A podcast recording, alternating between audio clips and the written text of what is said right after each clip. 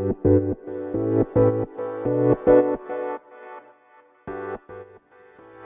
科行きの10分間始まりますこのチャンネルでは日本最大級のブラジリアン柔術ネットワークカルベディエム代表の石川由紀が日々考えていることをお話しします皆さんこんにちはいかがお過ごしでしょうか、えー、本日は9月の20 20 20日ですね、えー、台風の影響はさほどなかったですね、まあ、でも今日の朝もひどい雨でした。でカッパを着て、えー、息子とあの道場に来てトレーニングしました。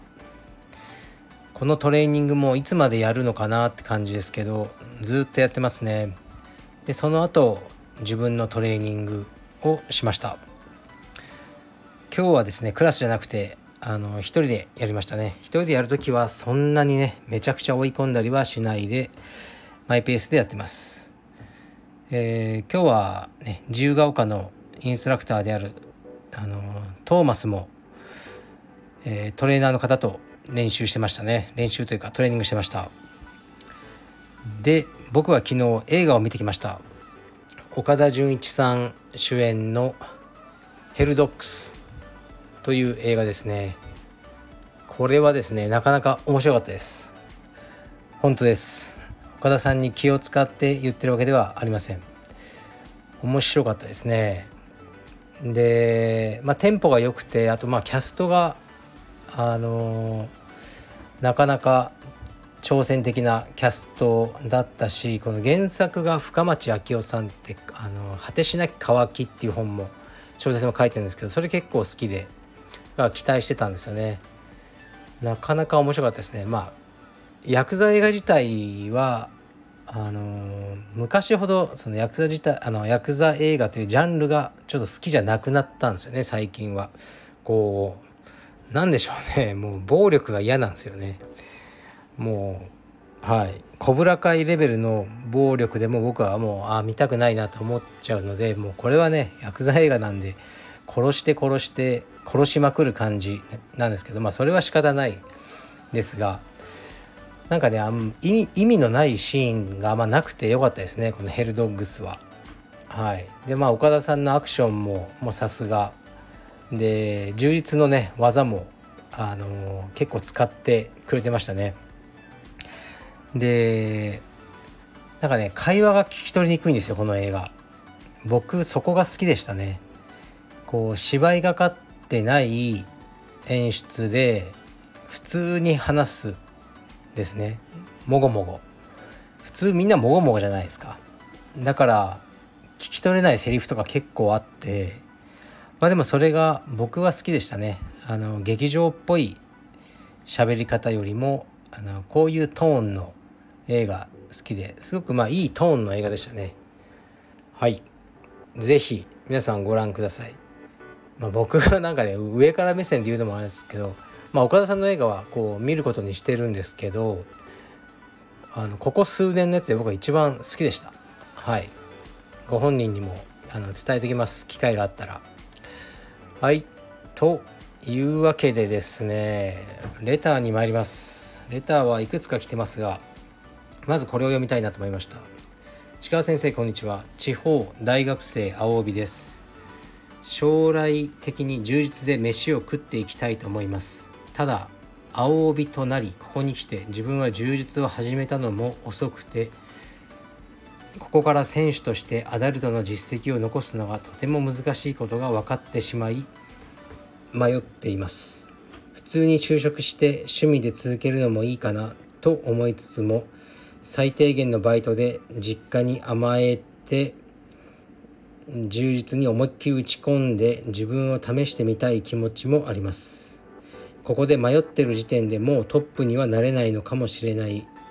今が一番若いから今決断するのが一番良い。などといろいろ思ったりして悩んでます。鹿先生が今の時代に21歳青帯だったらどんな選択をしますか？長文申し訳ありません。ずうずしいですがお考えが聞きたいです。はいありがとうございます。まあ、まず僕充実始めたのは二十歳ぐらいだったのでで多分21か22ぐらいで青帯になったんじゃないですかね。だからそんなに遅く遅いとも思えないですけど、まあ、確かにこうトップ・オブ・ザ・トップを見れば、えー、まさにねアブダビコンバットが終わったばかりですがもう10代の選手、えー、っとケイド・ロートロ選手ですね。19歳で王者になりましたね。そういう人から見るとねもう彼らは56歳からやってるって感じですね。でもまだ遅くないと思いますし世界チャンピオンになるのは難しいかもしれないですね。もうすでに。今21歳の青帯だと。でもそれも不可能じゃないと思います。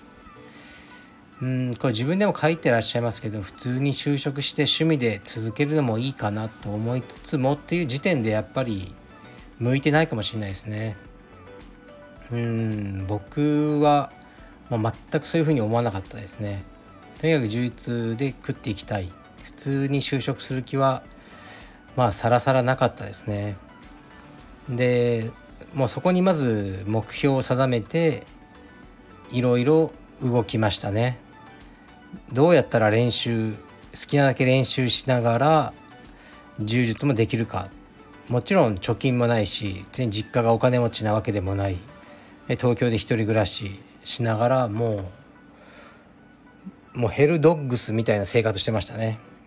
いや、うん、まあ、まあいいや、まあ、言えないこととか、でもそこに一切の迷いはなかったですね、僕は。だから迷いがある時点で、当時の僕よりは一歩、今、後退してるんじゃないかなと思いますね。まあでもね、あのー、そんな思い詰めてやらなくて、うん、ただ楽しいでやってて世界的な選手になった人もいっぱいいると思いますのでそこはもう僕には断言できないですね。うん、一つ言えるのは全然遅くないってことですね。21で青帯っていうのは。23子で紫帯になり2526ぐらいで黒帯になって全然早いじゃないですか。そういうふうに考えてやってみるのもいいんじゃないでしょうか。はい。では次いきます。えー、っと ちょっと待ってくださいね。もう一発いきます。石川先生こんにちは。いつも楽しく拝聴しています。石川先生のかっこ同業者の匂いがします。かっこ閉じのコメント大好きです。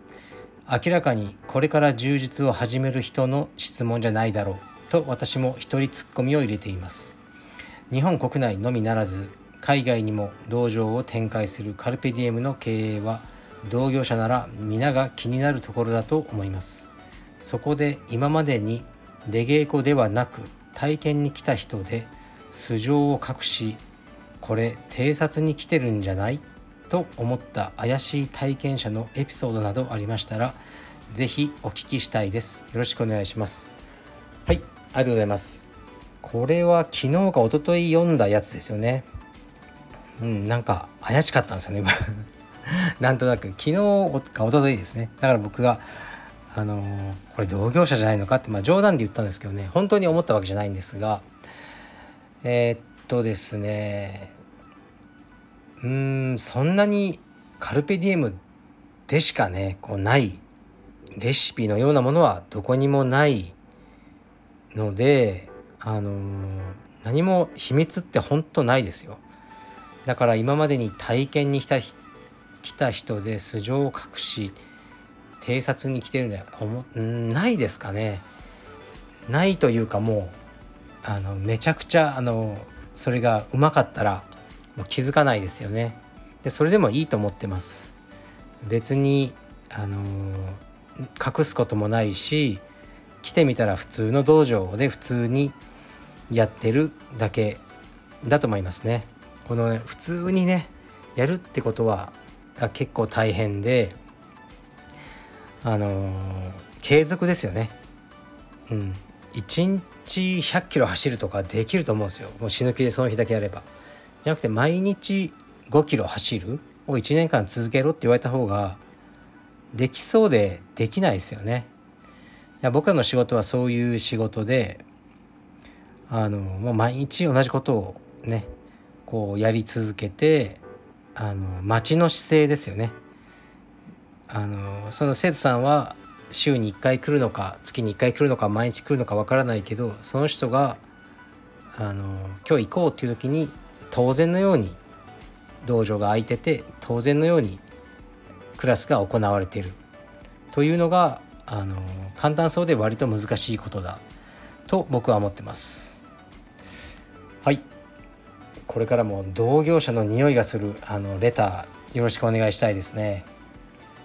はい。じゃあ今日はこれぐらいにします。レターもたくさんいただいているので、まあ、読まないやつもねあのあるかもしれませんが僕が読みたくなるようなレターお願いします。